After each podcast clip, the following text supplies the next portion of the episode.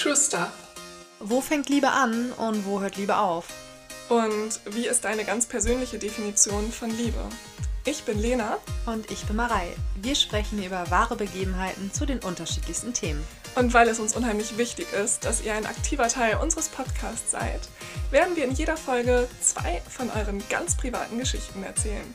Das Thema der nächsten Folge geben wir dafür jeweils am Ende unserer Folge bekannt, sodass ihr uns im Anschluss auf Instagram unter True Stuff Podcast oder eine E-Mail schreiben könnt. Marei, Lena? was ist für dich eigentlich Liebe? Habe ich mich vorhin gefragt. Ein ganz tiefes Gefühl. Und kannst du dieses Gefühl so definieren? Mm, schwierig. Also ich kann verliebt sein ziemlich genau definieren. Aber Liebe ist, finde ich, sowas, das ist so ein Gefühl, das stellt sich ein, das, das trägt man so in sich und zweifelt man nicht an. Also ich liebe meine Eltern, meine, also, also meine Familie allgemein und das ist was, das ist so. Oh, Liebe finde ich was Bedingungsloses an ganz vielen Stellen. Sehe ich genauso. Ich finde, Liebe lässt auch ganz, ganz viel verzeihen. Also, wenn du mal daran zurückdenkst, du hast ja eine Schwester, der hast du wahrscheinlich auch in deiner Kindheit viel, viel mehr verziehen, als du es einer Freundin wahrscheinlich getan hättest. Also, ähm, ich habe mich mit meinem Bruder teilweise zerhackt, aufs Übelste. Und trotzdem findet man immer wieder zueinander. Und ich hätte jedem anderen schon die Freundschaft gekündigt. Und ich finde, dieses, dieses Gefühl von Liebe ist so groß und so schwer zu beschreiben.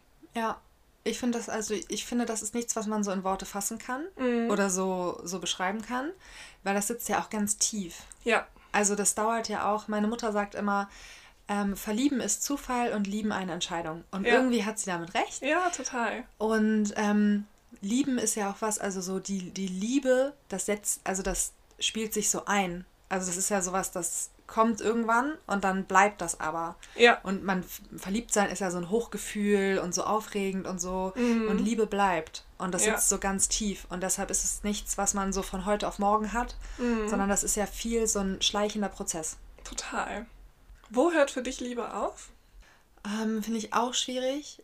Ich glaube, das kann man in der Partnerschaft sogar noch besser sagen als bei Familie. Weil ich glaube, man es ist auch. schwierig, seine Familie nicht zu lieben. Ja, Ähm, aber in einer Partnerschaft oder auch in einer Freundschaft auf jeden Fall, wenn man mehr verletzt als geliebt wird. ja, Also wenn man mehr das Gefühl von Verletzung hat als von Liebe. Es gibt ja Menschen, die zum Beispiel eine schlimme Straftat begehen, aber trotzdem werden die immer noch geliebt. Also ähm, es ist ja ein großes Phänomen eigentlich, dass so Schwerverbrecher im Gefängnis ganz, ganz viel Post bekommen von Frauen, die total gerne mit einem Mörder zusammen werden. Und die verlieben sich in die. Haben wir da nicht sogar schon mal drüber gesprochen? Das Weiß gibt ja einen ganz bestimmten Begriff dafür. Ja, ich kenne ihn auch gerade nicht. Nee, fällt mir gerade auch nicht ein. Finde ich ein unglaubliches Phänomen. Ja, und ich denke, also bist du der Meinung, dass das Liebe ist? Ich glaube, das ist eine Abhängigkeit. Ja, ich glaube auch, also es ist, glaube ich, auch eher eine Abhängigkeit. Ah. Wobei das ja häufig dicht beieinander ist, ne? Ja, also weil ich stimmt. glaube, auch in vielen Partnerschaften ähm, hält man auch vieles aus, Mhm. weil das ja häufig eng irgendwie zusammenhängt. Ja, Und ich finde, man kann auch nicht wirklich sagen, wo Liebe aufhört, weil häufig ist es ja so, der, der eine verlässt ein oder man verlässt die Person selbst, aber so ein, so ein bisschen Liebe bleibt. Oder eine Mhm. Person, die man sehr geliebt hat, stirbt. ja, Und dann ist das Gefühl ja auch nicht plötzlich weg. Also Liebe fängt an, aber ich glaube, hört nie so hundertprozentig auf. nee, das glaube ich auch. Also ich glaube, so ein, so ein Funken Liebe bleibt irgendwie immer. Ja, und das ist auch gut so. Ja, natürlich. In meinem Kapitel geht es heute um eine etwas andere Liebe. Eine Liebe, die als solche wahrscheinlich für dich und mich nicht erkennbar ist, für die Betroffenen hingegen schon. Doch was ist Liebe überhaupt? Wie definierst du Liebe? Ich habe das Ganze aus Spaß mal gegoogelt und was habe ich wohl gefunden? Circa 1000 Sprüche in der Art wie Liebe ist das Einzige, was sich vermehrt, wenn man es teilt und so weiter und so fort. Von Hingabe, Aufopferung und Rücksichtnahme ist vermehrt die Rede. Bei Wikipedia zum Beispiel ist die Liebe mit den Worten Zuneigung, Wertschätzung und Verbundenheit in Verbindung gebracht. Doch all diese Dinge werden leider gleich in meiner Geschichte fehlen. Die Namen habe ich zum Schutz der Betroffenen geändert. Jana ist erst zehn Jahre alt, als ihr Stiefvater das erste Mal in der Nacht in ihr Zimmer kommt und sich an ihr vergeht. Es passiert erst unregelmäßig, doch dann häufen sich die nächtlichen Übergriffe. Und schließlich, als sie 13 Jahre alt ist, geht ihr Stiefvater so weit, dass er sogar andere Männer einlädt, bei dem Spaß, wie er es nennt, mitzumachen. Janas Mutter bekommt all das mit, unternimmt aber nichts. Ganz im Gegenteil. Sie beginnt Jana dafür zu hassen. Kein überflüssiges Wort wird mehr mit ihr gesprochen und schließlich verprügelt diese sie für jeden noch so kleinen Fehler. Mit 18 Jahren enden die Torturen, denn Jana zieht zu Hause aus. Endlich ist sie frei und kann das tun, was sie möchte, ohne dafür verurteilt und bestraft zu werden. Doch die junge Frau hat einen sehnlichen Wunsch. Sie möchte geliebt werden. Am liebsten von ihrer Mutter. Doch egal was sie tut, Liebe gibt diese ihr nicht. Ein paar Monate nach ihrem Auszug lernt sie beim Bäcker Johann kennen. Er ist vier Jahre älter als sie und hat bereits die Firma seines Vaters übernommen. Er schmeichelt ihr und die beiden verlieben sich. Kein Tag vergeht mehr, an dem die beiden sich nicht sehen, und so schmieden sie schnell Zukunftspläne. Johann wünscht sich Kinder und Jana kann ihr Glück kaum fassen. Eine echte kleine Familie, in der sie alles besser machen kann, als es ihre Eltern getan haben. Und es dauert nicht lange, da ist sie auch schon schwanger. Es wird ein Junge, verkündet sie stolz, und ihr Mann dreht vor Freude fast durch. Um dem Kleinen ein bestmögliches Leben zu bescheren, arbeitet er fast rund um die Uhr und somit ist Jana viel alleine. Sie fühlt sich einsam und ungeliebt. Als sie eines Tages mit dem inzwischen einjährigen Max zum Spielplatz geht, stürzt dieser so arg, dass er ins Krankenhaus muss. Dort angekommen, krank vor Sorge, wird die junge Frau so liebevoll von den Schwestern dem Oberarzt behandelt. Diese fragen immer wieder, wie es ihr geht und ob sie etwas für sie tun können. Und Jana hat das Gefühl von vollkommener Geborgenheit. Sie fühlt sich sicher und verstanden und merkt, dass wenn es ihrem Kind schlecht geht, sich um sie gekümmert wird. Außerdem wird sie für ihre Hingabe und Sorge um ihr Kind immer wieder gelobt. Lob ist etwas, was sie vorher nie bekommen hat. Und so beginnen die Torturen. Als es Max besser geht und entlassen wird, beginnt Jana, ihm kein Essen mehr zu geben, und wenn doch, dann bekommt er direkt ein starkes Abführmittel hinterher. Sie rennt von Arzt zu Arzt, lässt Darmspiegelungen an ihrem Sohn durchführen und ihm ohne Betäubung Katheter legen. Sie beginnt ihm Fäkalien zum Essen zu geben und besorgt sich Medikamente, die ihn komplett high machen. Immer wieder muss der Kleine ins Krankenhaus. Einmal stirbt er fast, nachdem Jana ihm eine Spritze mit Fäkalien gibt. Keiner der Ärzte wird auf die Missstände aufmerksam. Niemand kann sich erklären, weshalb der Junge so krank ist. Inzwischen ist er abgemergelt, so sehr, dass er kaum noch alleine gehen kann. Er sitzt inzwischen in einem Rollstuhl. Sein Körper ist viel zu klein für sein Alter und seine Zähne beginnen zu verfaulen. Doch dann, nach drei Jahren des Missbrauches, muss Jana selbst ins Krankenhaus und Max bleibt für zwei Wochen bei seinem Vater. Dieser wird skeptisch, als er merkt, dass es Max von Tag zu Tag besser geht und als dieser nach sechs Tagen einfach aus seinem Bett klettert und in das seines Vaters kommt, fährt dieser mit ihm zum Kinderarzt. Er schildert ihm alle Krankheiten, die Max eigentlich hat, und erklärt immer wieder, wie rührend sich seine Frau doch um ihn kümmert. Jetzt, wo sie allerdings nicht da ist, scheint es ihm deutlich besser zu gehen. Johann schämt sich für seine Aussage, weil er ja gesehen hat, wie sehr Jana sich um ihn bemühte, aber sein Gefühl sagt ihm auch, dass etwas nicht stimmt. Der Kinderarzt hört genau hin, untersucht und befragt Max. Er macht endlose Tests und kann nicht feststellen, was der Junge haben könnte. Außer der Tatsache, dass er unterernährt wirkt, hat er keine ersichtlichen Erkrankungen. Also bittet der Doktor, Johann eine Kamera im Haus zu installieren, um zu sehen, was passiert, wenn seine Frau zu Hause ist. Obwohl er sich bei dem Gedanken daran, seine Frau auszuspionieren, nicht wohlfühlt, kommt er dem Rat des Arztes nach und installiert besagte Kameras. Als Jana nach zwei Wochen wieder zu Hause ist, erschreckt sie, als sie ihren Sohn sieht. Sie kann die Freude ihres Mannes darüber nicht so recht teilen. Und bereits nach zwei Tagen geht es Max schon wieder deutlich schlechter. Also wertet der junge Vater die Videos der Überwachungskameras aus und ist schockiert. Auf den Bildern ist klar zu sehen, dass seine Frau den Jungen mit Tabletten und Spritzen zudröhnt. In der Nacht hält sie ihm immer wieder den Mund und die Nase zu und provoziert Atemaussetzer. Auch ist zu sehen, wie Max immer wieder Abführmittel bekommt. Johann ruft sofort die Polizei. Die Krankheit, unter der Jana leidet, nennt man Münchhausen bei Proxy. Anders gesagt Münchhausen-Stellvertreter-Syndrom. Eine Krankheit, bei der die Betroffenen ihre Kinder quälen und foltern, um selbst Anerkennung und Liebe zu bekommen. Für sie ist es der einzige Weg, um gesehen zu werden.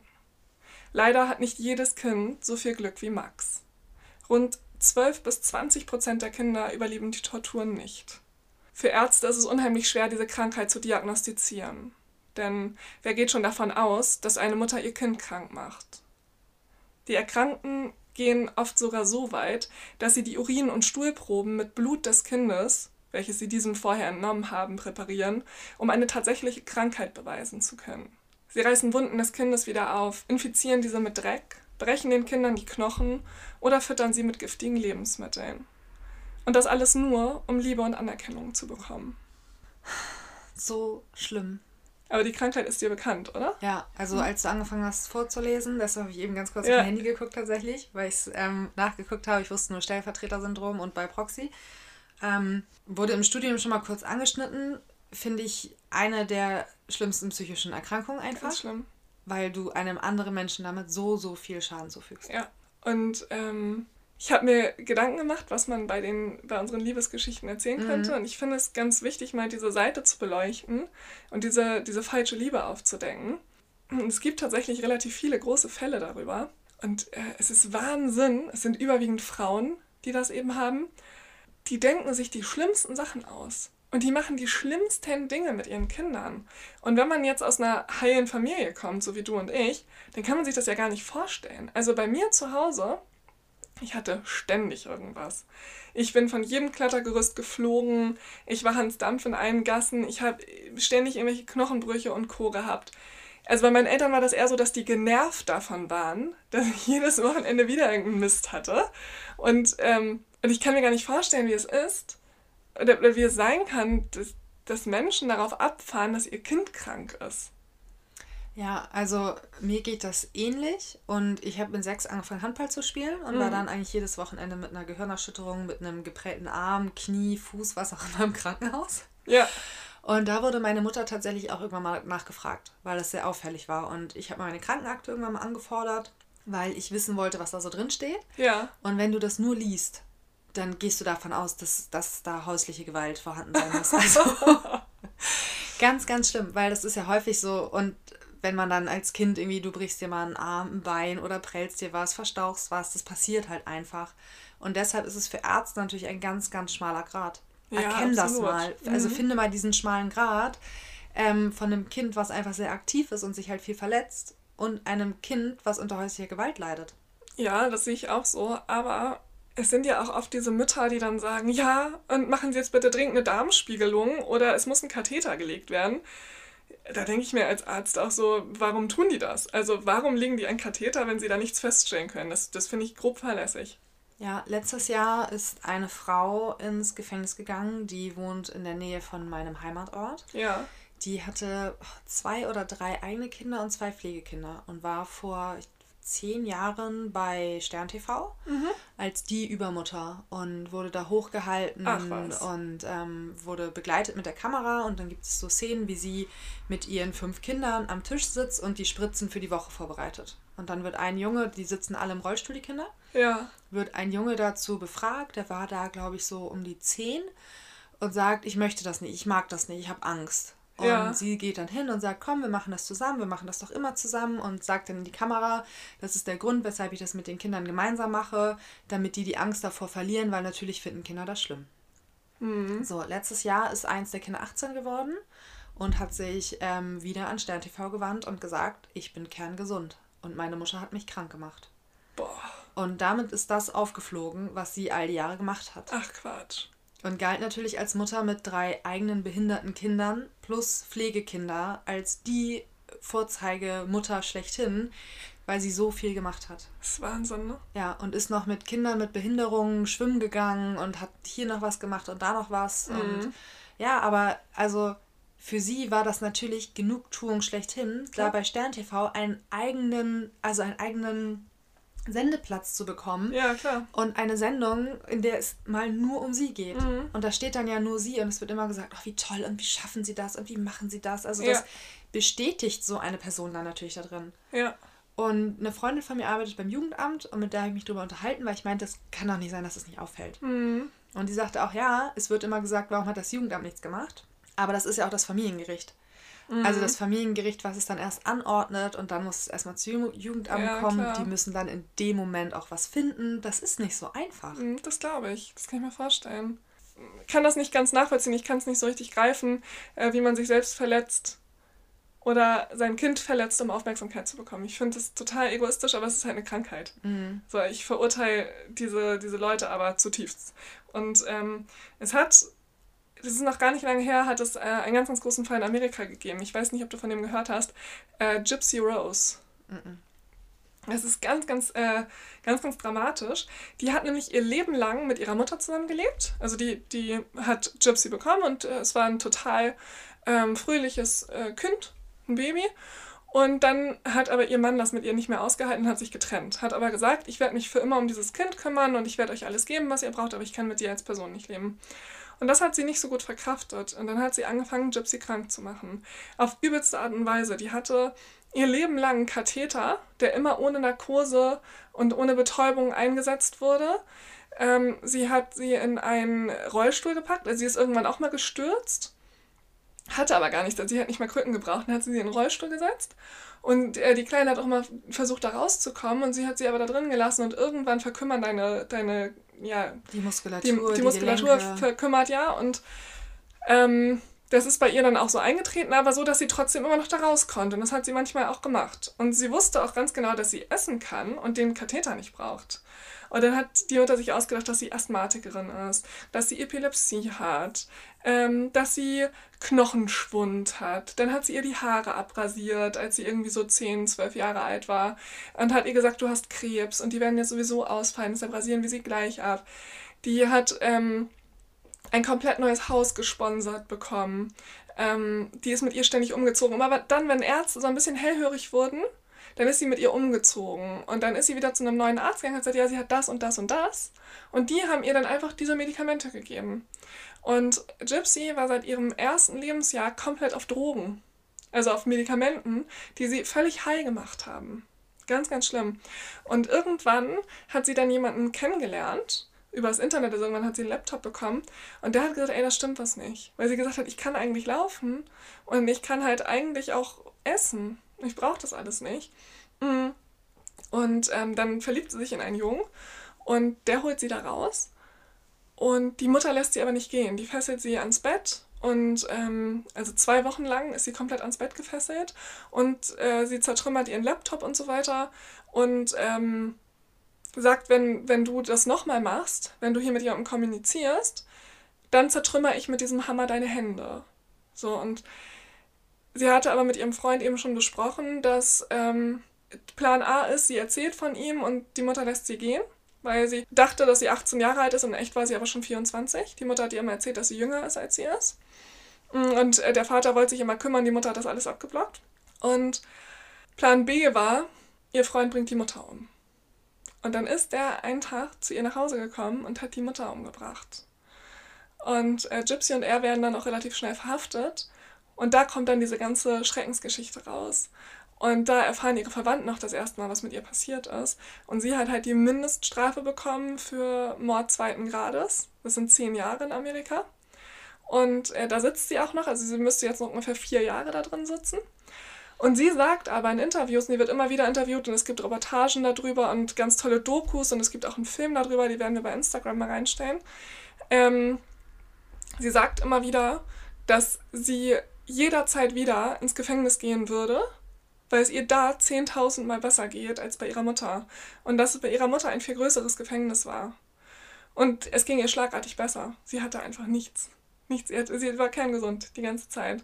Und ähm, ja, sie war aber eigentlich völlig unterentwickelt, weil sie ja nicht die Chance hatte. Und ihre Zähne waren auch komplett vergammelt von den ganzen Medikamenten. Und äh, es ist ganz niedlich. Ihr Vater hat in dem äh, Gerichtsprozess, also die äh, neue Frau des Vaters hat sie adoptiert. Und die haben gesagt, wir warten auf dich und wir stehen hinter dir. Und äh, jetzt ist sie ein ganz, ganz hübsches Mädchen geworden. Unglaublich. Ja, ganz krass. Also die Mutter umzubringen ist natürlich heftig. Man hätte es vielleicht auch anders lösen können. Ja, aber ich... ähm, aber natürlich muss man auch alles tun, um da irgendwie rauszukommen an der Stelle, ne? Ja, und ich glaube, wenn du es immer wieder versuchst und wenn die zu so harten Mitteln greift, dich da anzuketten Und zu sagen, ich zertrümmer hier deine Hände und so. Also ich. Nichts auf der Welt rechtfertigt einen Mord. Mhm. Aber ich kann diese Hilflosigkeit verstehen. Definitiv, ja. So, und ähm, ihr Freund war auch krank. Der hat, der, der, ist an Asperger erkrankt und der geht halt sein Leben lang in Knast. Ne? Mhm. Der hatte aber auch eine gespaltene Persönlichkeit und so weiter. Also der hätte ihr auch nicht gut getan auf die Dauer. Aber ich finde es gut, dass sie in vier Jahren aus dem Gefängnis kommt und dann vielleicht endlich anfangen kann, ein normales Leben zu führen. Dann ist sie 32. Mhm. Und kann das erste Mal draußen leben. Mein heutiges Kapitel dreht sich um ein Paar, dessen Liebe unendlich schien. Es geht um Lieben, geliebt werden und ums Loslassen. Holly und Jerry lieben sich unendlich doll. Seit neun Jahren sind sie inzwischen ein Paar. Er, ein Stück älter als sie, lernte sie kennen, als sie auf Collegefahrt durch Irland reiste, wo er herkommt. Bis über beide Ohren verliebt, haben sie geheiratet, als sie gerade mal 19 Jahre alt war. Sie konnten kaum glücklicher zusammen sein. Wenn man versucht, unendliche Liebe zu beschreiben, kommt man um die Geschichte dieser beiden kaum drum herum. Auch wenn sie sich im Alltag immer mal wieder streiten über Dinge wie Kinder, ein Haus und die Zukunft, haben sie sich immer wieder vertragen. Voller Liebe, Leidenschaft und Zuneigung dem anderen gegenüber. Sich für den anderen zum Deppen machen, gemeinsam rumalbern, lachen und Spaß haben, ist wohl eine ihrer größten Stärken. Verliebte Blicke und Komplimente. Eine Liebe, bei der einem fast das Herz wehtut, weil es so sehr für den anderen schlägt. Worte, die diese Liebe beschreiben, gibt es wohl kaum. Und so wirklich bewusst wird ihr das, als Jerry nahezu plötzlich an einem Gehirntumor stirbt. Und jetzt steht sie in dem Pub ihrer Mutter auf der Beerdigung ihres so geliebten Mannes, die Augen verweint und das Herz so leer und trotzdem voller Schmerzen. Und trotzdem bemühen sich alle auf dieser Beerdigung um eine entspannte Stimmung, so wie er es gewollt hätte. Bei seinem Lieblingslied Fairy Tale of New York singt sogar der Priester mit. Und als er singt Got a lucky one, coming 18 to 1, I've got a feeling this year's for me and you, huscht ihr trotz all der Trauer ein Lächeln über die Lippen. Und dann trinken sie auf ihn, mit seinem geliebten Whisky, und jeder getrunkene Shot wird umgekehrt auf die Urne gestellt, bis der Deckel von dieser voll ist. Die Stimmung ist okay und ihre beste Freundin wie immer in Flirtlaune. Aber Holly leidet. Ihr Herz tut weh. Sie will alleine sein, allein in ihrer Wohnung und alleine mit Jerry. Sie nimmt ihr Handy in die Hand und ruft ihn an, wieder und wieder, nur um ein paar Sekunden seine Stimme zu hören, die auf der Mailbox ertönt, wenn diese rangeht. Sie zieht sich von allen zurück, macht immer noch zwei Tassen Kaffee am Morgen. Und wenn ihre Mutter, Schwester oder Freunde anrufen, lässt sie den Anrufbeantworter für sie rangehen. Sie sieht ihn immer noch, in ihrer Wohnung, hört ihre gemeinsame Unterhaltung, die sie so oft geführt haben, riecht an seinen Hemden, die immer noch nach ihm riechen, sieht ihn vor sich, wie er auf dem Sofa sitzt und mit seiner Gitarre ihr Lieblingslied spielt. Sie redet mit ihm, trägt seine Klamotten und merkt, wie ihr Herz nicht aufhört, weh zu tun. Ihre Wohnung ist ein einziges Chaos, als drei Wochen nach der Beerdigung an ihrem 30. Geburtstag ihre Mutter, ihre Schwester und ihre drei besten Freunde vor der Tür stehen ihre Wohnung aufräumen und beschließen, sie endlich mal wieder schick zu machen. Sie müsse endlich wieder normal weitermachen und aufhören, sich zu verkriechen. Und an diesem Abend bekommt sie ein Paket mit dem ersten von vielen weiteren Briefen und ein Diktiergerät mit einer Nachricht von ihm, seiner Stimme und den ersten Anweisungen von dem Plan, den er vor einiger Zeit für sie gemacht hat. Die Wahrheit ist, ich kann mich noch nicht von dir verabschieden, sagte auf diesem Gerät und wünscht sich, dass sie heute an ihrem Geburtstag mit ihren Mädels ausgeht. Also machen sie sich schick und gehen in einen Schwulenclub. Nach viel Überredung kommen sie sogar rein. Sie lässt die Partystimmung auf sich wirken, und als sie am nächsten Morgen mit einem Kater in ihrem Bett wach wird, bereut sie es einen kurzen Moment. Denkt dann doch an den schönen Abend. Und da kommt auch schon der nächste Brief von Jerry.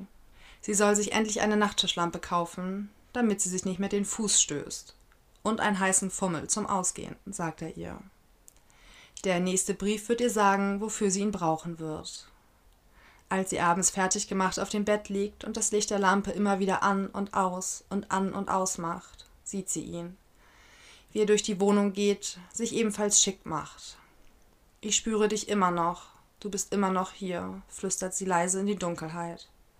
Als sie am Montag darauf beschließt, wieder zur Arbeit zu gehen, legt sie sich direkt bei der ersten Wohnungsbesichtigung mit einem ihrer Kunden an und wird kurz darauf gefeuert. Aber die Trauer darum hält nur kurz an, denn da kommt schon der nächste Brief von ihm. Sie soll sich schick machen, das Kleid anziehen, was sie sich gekauft hat, und zum Karaoke singen gehen. Das hatte sie immer gehasst und er immer geliebt und hat sie beim letzten Mal sogar überreden können, auch auf die Bühne zu gehen. Was jedoch in einem Desaster endete, denn sie lag mit einer gebrochenen Nase und einem gebrochenen Fuß im Krankenhaus, als sie von der Bühne stürzte. Und jetzt steht sie wieder auf dieser Bühne. Bevor sie beginnt, sagt sie leise: Das ist für dich, Jerry, du Scheißkerl. Und fängt an zu singen. Und plötzlich ist die Bar leer und nur ein einziger Stuhl ist noch besetzt. Und auf diesem Stuhl sitzt er, und guckt sie an. Sie singt nur für ihn, denn er ist immer noch da. Am nächsten Tag kommt wieder ein Brief. Aus der Reinigung zusammen mit seiner Lederjacke. Die soll sie behalten, von dem ganzen Rest soll sie sich endlich trennen und verabschieden. Aber nachts liegt er gefühlt immer noch neben ihr. Sie spürt, wie er sie in den Arm nimmt und festhält. Du siehst so gut aus, flüstert sie in die Dunkelheit und schläft dann ein. Der nächste Brief kommt zusammen mit Reiseunterlagen. Eine Reise durch Irland, durch seine Heimat. Zusammen mit ihren beiden besten Freundinnen, für die er am ersten Tag einen Brief vorbereitet hat. Mit Anweisungen für die nächsten Tage. Angeln auf dem See, wie er es immer mit ihr machen wollte, und vieles mehr. Als sie ein paar Tage später seine Eltern besucht, haben auch diese einen Brief von Jerry für sie. Sie sollte an einen ganz bestimmten Ort gehen und ihn dort lesen. Seiner Festung, wie er es nennt. Und in diesem Brief erzählt er von ihrer ersten Begegnung, als sie mit ihrer College-Gruppe einen Stopp in Irland machte und sich in der Natur fast verlaufen hat. Ich habe mich auf der Stelle in dich verliebt, schreibt er. Als sie sich an den ersten, den perfekten Kuss erinnert, rinnt eine Träne über ihre Wangen. Zurück zu Hause zieht sie sich wieder von allen zurück und sucht nach dem, was sie einzigartig macht, so wie er es ihr geschrieben hat nach dem Sinn des Lebens und wird Schuhdesignerin, mehr oder weniger durch einen Zufall, aber sie liebt es. Sie kann sich voll und ganz darauf konzentrieren, aber sie kann ihn trotzdem nicht gehen lassen. Als sie mit ihrer Mutter darüber spricht, weiß diese genau, wie es ist, einen geliebten Mann zu verlieren. Und obwohl sie Jerry nie besonders mochte, gibt sie Holly den letzten seiner Briefe. Sie hat maßgeblich an seinem Plan mitgewirkt, hat vieles in die Wege geleitet, ihn dafür bewundert, wie er alles organisiert und sich überlegt hat. Sie kannte ihn, seinen ganzen Plan, und jetzt ist es an der Zeit, sie die letzten Worte lesen zu lassen. Allein oder nicht, du musst nach vorne schauen, sagte ihre Mutter und lässt sie alleine. Mit den letzten Worten von ihm, von Jerry, ihrer großen Liebe. Du kannst jetzt ohne meine Hilfe auf dich aufpassen. Danke für die Ehre, dass ich dein Mann sein durfte. Du warst mein Leben, Holly, aber ich in deinem Leben nur ein Kapitel. Es wird noch mehrere geben, das verspreche ich dir. Hab keine Angst, eine neue Liebe zu finden. Achte auf das Signal, dass es wirklich das Allergrößte ist. PS, ich werde dich immer lieben. Es ist ein Jahr her und ich fühle ihn jetzt nicht mehr in meiner Nähe. Ich glaube, er ist nicht mehr da. Jerry ist jetzt gegangen, sagt Holly und beendet all das mit seinen letzten Worten, die Worte, die auf jedem Brief ganz unten standen und die alles bedeutet haben. PS, ich liebe dich. Oh Mann, da kommen richtig die Tränen, wenn man das so hört. Ich habe es ja, also oh. sehr ähm, verfilmt, diese Geschichte. Ja. Kennst du den Film PS, ich liebe ja, dich? Ja, also ich, ich kenne den Film und ich habe angefangen, ihn zu schauen und habe ihn ausgemacht, weil ich kann solche Filme nicht gucken. Ungelungen. Du hast mich in der letzten Folge vom lustigen Fragenfreitag nach meinem Liebeskummerlied gefragt. Ja. Und ähm, ich habe ja kein Lied zum Weinen, mhm. aber PS, ich liebe dich ist mein Liebeskummer-Film. Ach, schlimm, aber das ist doch total, total selbstzerstörerisch. Ist es auch. Das sind zwei Stunden Tränen, Weinen, Verzweiflung. Aber am Ende bleibt so dieses Gefühl, dass man es schafft. Und das ist eine so tiefe Liebe von den beiden. Das ist für mich so ein Sinnbild von Liebe irgendwie. Ja, und die sind auch so ganz glücklich miteinander, als er noch lebt. Und ich finde das ganz schön. Also es ist so, für mich ist es eine tolle Liebesstory irgendwie. Kannst du dir vorstellen, jemanden so sehr zu lieben, dass wenn er so aus deinem Leben geht, immer noch da ist? Ja, definitiv. definitiv. Und ich habe immer ganz, ganz große Angst davor, deshalb jemanden zu verlieren. Mhm. Ähm, weil das für mich der totale Untergang wäre.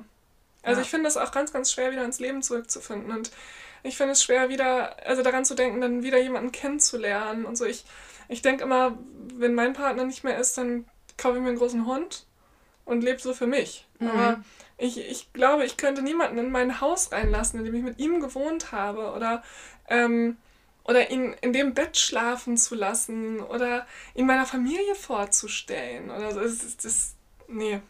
Ja. Andererseits ist es so, dass ich denke, wenn mir etwas geschieht, möchte ich ja, also nicht so richtig. Aber schon so ein bisschen. Ja, also ich möchte einfach dann, dass mein Partner auch wieder glücklich wird. Und ich denke auch, wenn, wenn mir etwas passiert und ich zum Beispiel Kinder habe, ähm, dann haben die auch einen ganz, ganz großen Mehrwert dadurch, wenn er vielleicht eine nette Frau kennenlernt. Ne? Auf jeden Fall, klar. Aber ich glaube, ich könnte es nicht. Ich glaube, ich würde allein bleiben. Ja. Wirklich. Ja, sie hat ja auch ein Jahr gebraucht, um nur das Gefühl zu bekommen, dass es ohne ihn geht. Mhm. Meine Oma ist vor ein paar Jahren gestorben und mit der hatte ich das auch, dass wenn ich in dem Haus von Oma und Opa bin, dass ich sie an manchen Stellen immer noch gesehen habe. Echt? Ja. Und deshalb fühle ich diesen Film so sehr, weil das ist, finde ich, so, die Person ist gar nicht mehr da, aber man sieht sie noch. Ja. Und man sieht, wie sie durch den Raum geht. Und ich glaube, das mhm. ist bei einer partnerschaftlichen Liebe nochmal was ganz anderes. Ja, das denke ich auch. Weil das ist ja auch irgendwann Familie. Also ja. wenn man einen Partner hat, mit dem man lange zusammen ist, das ist ja Familie. Ich finde dieses, ich bin da zu Hause, wo mein Freund oder meine Freundin ist, das stimmt ja an vielen Stellen so sehr. Klar. Und wenn man diesen Menschen dann verliert, so wie sie ihn verloren hat, mhm. bricht ja ganz, ganz viel weg. Ja, definitiv. Das ist auch einer der Gründe, weshalb ich zum Beispiel nicht verstehen kann. Es gibt ja auch immer Menschen, die so versuchen, andere Partnerschaften zu manipulieren oder kaputt zu machen. Also, Boah. Dass ich immer so denke, was haben diese Menschen davon? Mhm. Oder auch grundsätzlich ein anderes Thema, weil das natürlich nicht ums Sterben geht, aber ich, ich kann auch Menschen nicht nachvollziehen, die sagen, ich will jetzt ums Verrecken jemandem den Freund ausspannen oder so. Ich immer denke, wie groß ist deine Sucht danach, jemandem weh zu tun und etwas kaputt zu machen? Und ich immer, du musst zum Therapeuten, mein lieber Freund, aber ganz schnell. Und zwar jetzt. Weil ja. das ist bei mir nicht verankert. Also bei mir war das früher, ich weiß nicht, wie es bei dir war, aber wenn ich früher in der Disco war und ich wurde von einem Typen angesprochen und der hatte eine Freundin, ne? Ich gesagt, pass mal auf, mein lieber Freund. Entweder wir vergessen das hier ganz schnell oder ich gehe jetzt zu deiner Freundin und ich schreibe ihr jetzt. Also ich habe ähm, eine riesen Solidarität zu anderen Frauen. Und ich, also ich bin die Alice Schwarzer eigentlich ja. der heutigen Zeit. Ich kämpfe für unsere Rechte. ich kann es nicht verstehen. Ja, ich gucke ähm, YouTube-Videos von einer ganz bestimmten YouTuberin sehr gerne, weil die so Trash-TV-Sendungen hochnimmt und kommentiert. Ja. Und unter anderem Temptation Island. Ach, Hast du schon mal was davon gehört? Ja, ich habe auch schon geguckt, leider. Und da ist es doch so, weißt du, da schickt, also vier Paare gehen jeweils, die Frauen und die Männer, mit zwölf Verführerinnen und zwölf Verführern in eine Villa. Das ist schon bescheuert bis zum geht nicht mehr. Sorry, so aber blöd. so blöd. Und die Frauen da, das sind ja die größten Biester. Also die nehmen ja ihren Job so richtig ernst, den ja. Mann dazu verführen. Wo ich mir auch denke, das ist halt auch nicht repräsentativ fürs wahre Leben. Nein. Da sind Kameras an, da gibt es Mikros, das ist deren Job. Ah, ich weiß immer nicht, was ich schlimmer finde an der Sendung. Ich weiß nicht, ob ich die Leute schlimmer finde, die da reingehen oder die, die sich da prostituieren. Denn was anderes ist das nicht. Was? Ich habe mir die letzte Staffel, also drei Sendungen davon habe ich geguckt, ja. weil ich immer Angst, dass ich dumm werde, wenn ich das gucke. ich bin teilweise so stutzig gewesen, weil mhm. ich dachte, die prostituieren sich. Die halten diesen Männern ihre Brüste ins Gesicht. Ich denke immer, weißt du was? Der Mann, der hat eigentlich keine Chance, ja, aber irgendwie auch doch. Und dann diese Paare, die sagen, ja, wir wollen jetzt gucken, wie es um unsere Beziehung steht. Wow, ich habe mir das angeguckt und ich dachte, also ich habe zu meinem Freund gesagt, mich könntest du reinstecken. Da wird nichts laufen. Die Männer, also ich fand da keinen attraktiv von. Ich fand nicht, dass irgendeiner da ein vernünftiges Gespräch aufgebaut hat. Ich finde das so uninteressant wie nichts anderes. Und auf der anderen Seite die Frauen, die werden mir als Mann viel zu billig. Also, ja, und wo, wo, wo können die ihren Jagdtrieb denn ausleben? Ja, gar nicht. Weil die bieten sich ja an. Das ist ja wie, wie in der Herbertstraße geht's da ab. Und mal ganz ehrlich, selbst wenn du ein notorischer Fremdgänger wärst und deine Freundin möchte unbedingt mit dir hingehen, um das zu beweisen, dann reißt du dich halt 14 Tage am Riemen. Natürlich. Also es ist so. Es ist so ein Schwachsinn. Sorry, das zeigt nichts. Vertrau deinem Mann oder deiner Frau doch genug, bevor man an so eine Sendung geht. Ja, so ein Und aus der letzten. Staffel, vier von vier Paaren sind jetzt getrennt. Herzlichen Glückwunsch. Sind sie alle getrennt? Alle getrennt. Die eine hat ja noch einen Antrag bekommen, Ja, genau. aber inzwischen sind sie auch getrennt. Ja, siehst du. Aber der ist ja vorher schon mal fremd gegangen. Genau, ja. Und der hatte am ersten Abend auch richtig Gas gegeben. Mhm. So. Ach, weißt du was? Ohne Scheiß. Den habe ich mir angeguckt, bevor der den Mund aufgemacht hat, habe ich gesagt, das ist ein Fremdgänger. ich habe da Antennen für, ich schwöre dir das. Ja. Nee, Schlimm, also, nee, das kann ich nicht nachvollziehen. also, nee, ich würde niemals bei jemandem anderen was kaputt machen wollen. Das, ich es man auch nichts von. Das Wort zum Sonntag. Ja, Aber da sind wir eigentlich schon bei einem guten Punkt, Lena. ja. Ich konnte mich gar nicht für eine Hörergeschichte entscheiden. Und deshalb dachte ich, wir diskutieren ein bisschen über ein Thema, über das wir eh gerne diskutieren. Und zwar Liebesbekundungen und allgemein Love Stories bei Instagram. Ja, das ist mein Thema. Ja, und deshalb dachte ich, los geht's. Ja, also, Wie stehst du dazu? ja, ich finde es ganz schrecklich. Ich find, also jeder, der mir auf Instagram folgt, sieht, dass ich da keinen Post mit meinem Freund habe. Ähm, und ich bekomme immer wieder Nachrichten von Leuten, die eben wissen, dass ich vergeben bin. Und die sagen dann immer, hey, seid ihr nicht mehr zusammen, weil du postest gar nichts. Und ich so denke, okay, und das ist, das ist jetzt das Zeichen dafür, dass wir nicht mehr zusammen sind, weil ich meine Liebe nicht öffentlich machen muss, oder was? Ich finde es schrecklich. Ich verurteile auch Leute, die es tun. Also egal, wer es ist. Einfach, es, es könnte auch meine Schwester sein, ich würde es verurteilen. Muss das jeder sehen? Muss, Ich Ja. hasse diese Kussbilder schon. Dieses, diese, weißt du, so küssen und dann so ein schnulziger Spruch darunter. So, es muss nicht perfekt sein, aber echt. Wow, du Philosoph. Nee, ich finde das total scheiße. Ich finde, man sieht das ja gerade bei so großen Influencern oder allgemein Promis immer. Ja, es ist ja noch okay, wenn die ihre Liebe teilen, aber bei einer Trennung, Prost Mahlzeit. Also, das denke ich nämlich auch. ich habe ja meine Ex-Beziehung so ein bisschen auf Instagram geteilt. Ja. Und ähm, als das ge- Massiv. in deinen Augen massiv, Ja, ja, in ja. meinen Augen einfach geteilt. Ja, gut. Ja gut, das ist eigen. Also das ist, das ist Ja. völlig legitim. Nach der Trennung habe ich daraus gelernt und würde es nicht wieder tun. Ja, glaube ich. Ich habe so viele Nachrichten bekommen und ähm, habe mich dann so ein bisschen gefragt. Also ich habe mal wieder die Brille gesucht, um zu sehen, wo ich nach der Meinung dieser Leute gefragt Ja, habe. ich habe es bis genau. jetzt nicht gefunden. Ja. Leute, haltet euch aus den Beziehungen anderer Menschen raus. Ah, okay. Wenn man halt mal was mit seinem Freund postet, dann macht man das. Und wenn man das mal fünf Jahre nicht tut, heißt es nicht, dass man getrennt ist. Nee, und man, man muss auch nicht zeigen, wer man ist und, und wie verliebt man ist. Das finde ich ist auch alles Quatsch, weil man neigt ja dazu, anderen Leuten etwas vorzugaukeln und die werden unglücklich dadurch.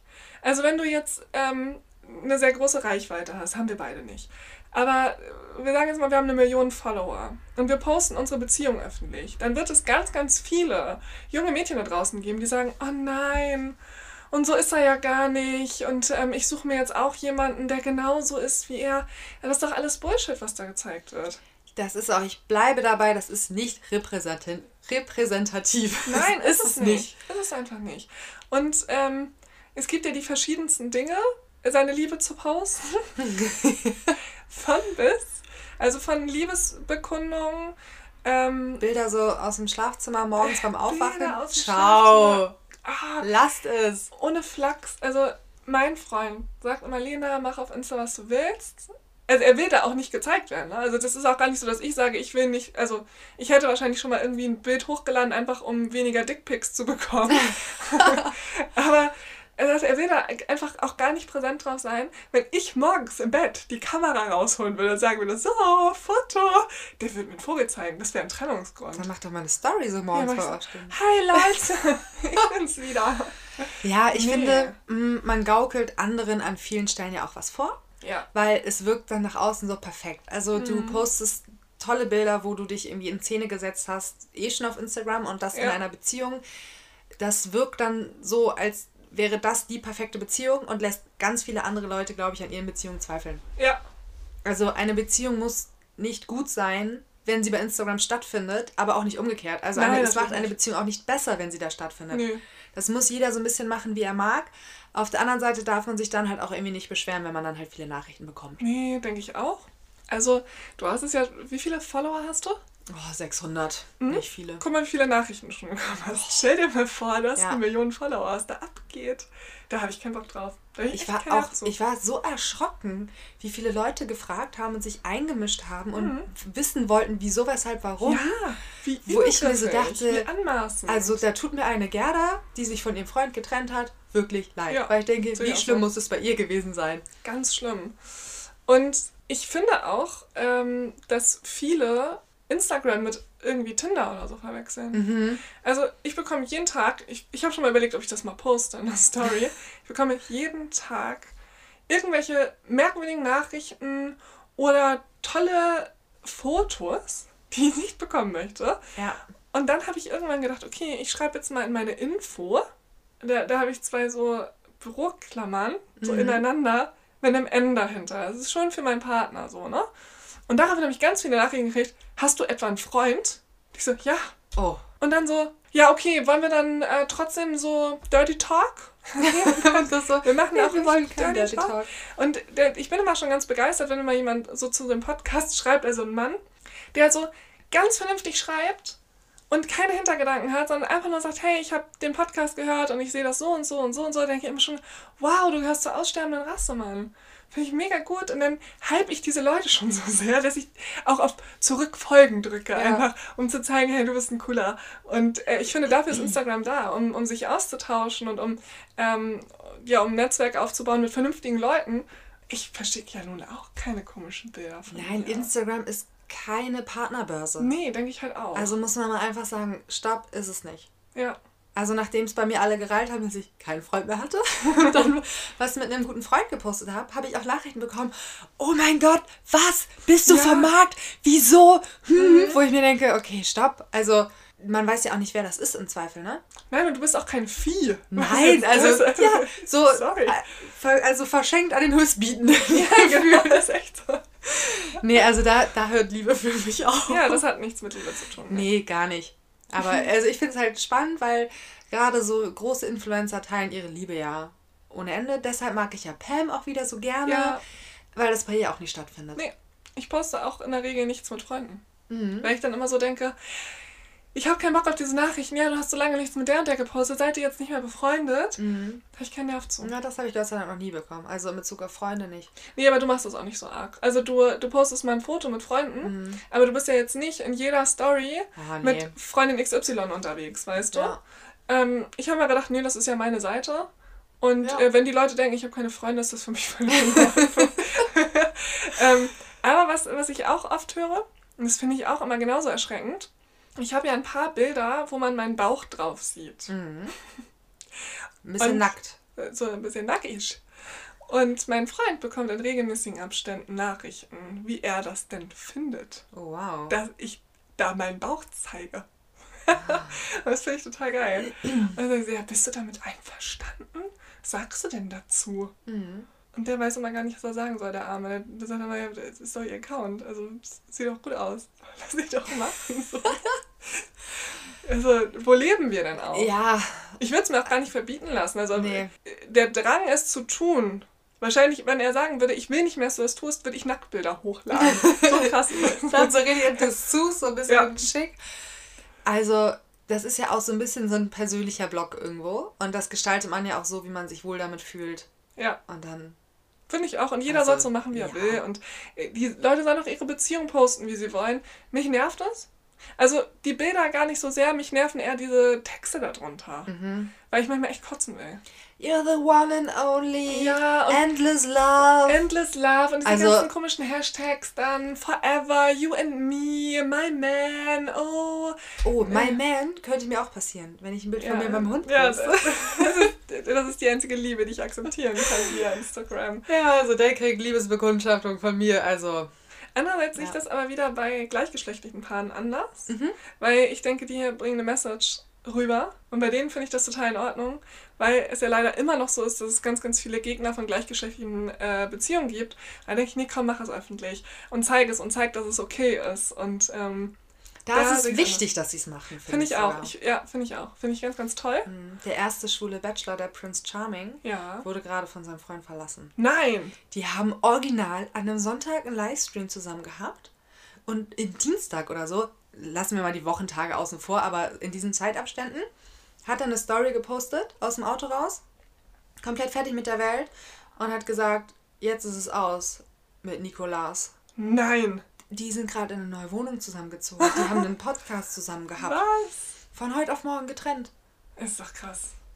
Tat mir so leid. Ja, das tut mir Das hat mein Herz ein bisschen weh. Ja, also mein Herz blutet jetzt. Netter auch. Mann, so. Ja, auch ein hübscher. Mm, der ist echt hübsch. Schwule sind oft hübsch und auch mm. sehr nett. Ich habe äh, ja zwei Jahre in einer Branche gearbeitet mit sehr vielen schwulen Männern und ich habe äh, immer gesagt, das sind die besseren Männer. Ja. Die machen die Frauen auch so schöne Komplimente. ja. Ich habe mich immer schön gefühlt in dieser Zeit. Weil als ich Prince Charming geguckt habe, dachte ich mir so, oh Mann, kann ja. ich dich heiraten? Bitte, mhm. du bist so nett. Wir, müssen, wir können auch in getrennten Zimmer Ja, genau, das ist okay für mich. Aber du würdest gut aussehen so. ja, es geht mir ja auch so. Ja, aber jetzt bin ich gespannt auf deine Story für mich. Ja. PK wurde 1949 in Indien als Sohn eines Mitarbeiters der Post und einer Weberin geboren. Sein genaues Geburtsdatum ist unbekannt. Der Dorfastrologe sagte bei seiner Geburt voraus, dass der Junge eines Tages ein Mädchen heiraten würde, das weder aus dem Dorf noch aus dem Land stamme. Das Mädchen werde musikalisch sein und außerdem ein Dschungel besitzen und im Zeichen des Stiers geboren worden sein. Um neben seinem Studium eine kleine Einkommensquelle zu haben, nutzt PK sein Zeichentalent, indem er in den Abendstunden in Neu-Delhi mit dem Spruch 10 Minuten, 10 Rupien Porträtzeichnungen anfertigt, wobei er immer wieder von der Polizei weggeschickt wird.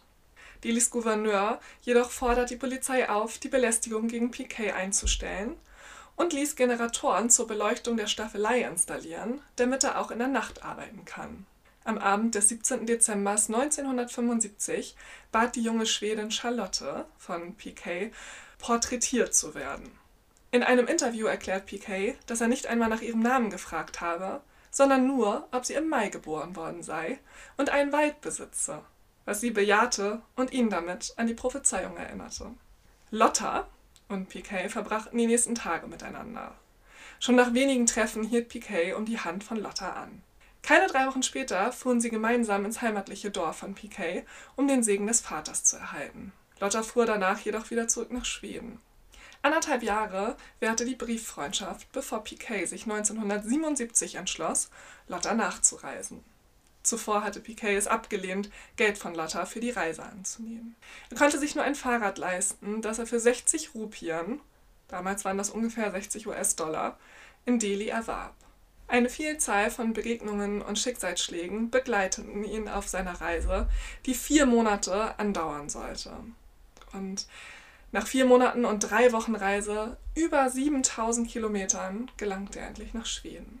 Seine Reise führte ihn von Neu-Delhi von dort nach Afghanistan, in den Iran, von dort in die Türkei und dann nach Wien in Österreich. Von Wien radelte er nach Hamburg und von Hamburg nach Kopenhagen. Von dort gelangte er nach Göteborg und von Göteborg in den kleinen Ort nach Schweden, in dem Lotta lebte. Die Ankunft seiner großen Reise fand am 18. Mai 1977 statt. Und beide leben heute noch in Schweden auf einem alten Bauernhof und haben zwei erwachsene Kinder. Oh, wie schön. Ja. Es ist eine ganz bekannte Story, die ist auch immer mal wieder bei Galileo Big Pictures, mhm. weil er wirklich geradelt ist. Ja, unglaublich. Ja, und sie hatte genug Geld, also sie besaß ja auch einen Dschungel, also ja. einen Wald, wie ja. man es in Schweden so hat. Und sie hat gesagt, die, sie gibt ihm das Geld und er wollte es aber nicht annehmen und hat sich echt auf seinen Drahtesel gesetzt. Hatte, er hatte gar kein Geld mehr, hat teilweise gehungert und hatte kein Essen und kein Trinken und hat dann irgendwo gemalt oder für Leute geputzt und ähm, hat sich dadurch dann auch mal ein Zugticket kaufen können und so. Und er war wirklich vier Monate und drei Wochen unterwegs. Ehrenmann. Mach das mal. Und die sind heute noch zusammen. Oh, ist das nicht so? Die Liebe hat so richtig Fundament, ja, weißt du, da ist ja, so richtig was. Da ist was. Schön. Das war nämlich zum Abschluss heute. Genau. Und weil wir heute über Love Stories gesprochen haben, reden wir nächste Woche über Horror Dates. Mhm. das wird sehr, sehr witzig, mhm. spannend und vielleicht auch etwas gruselig. Ja, also da ist von jedem was dabei. In diesem Sinne berichtet uns von euren Horror Dates. Ja, wir sind ganz gespannt und genau. freuen uns auf eure Stories. Bis dann. Bis zum nächsten Mal. Oh, schließt du heute das Buch? Na gut.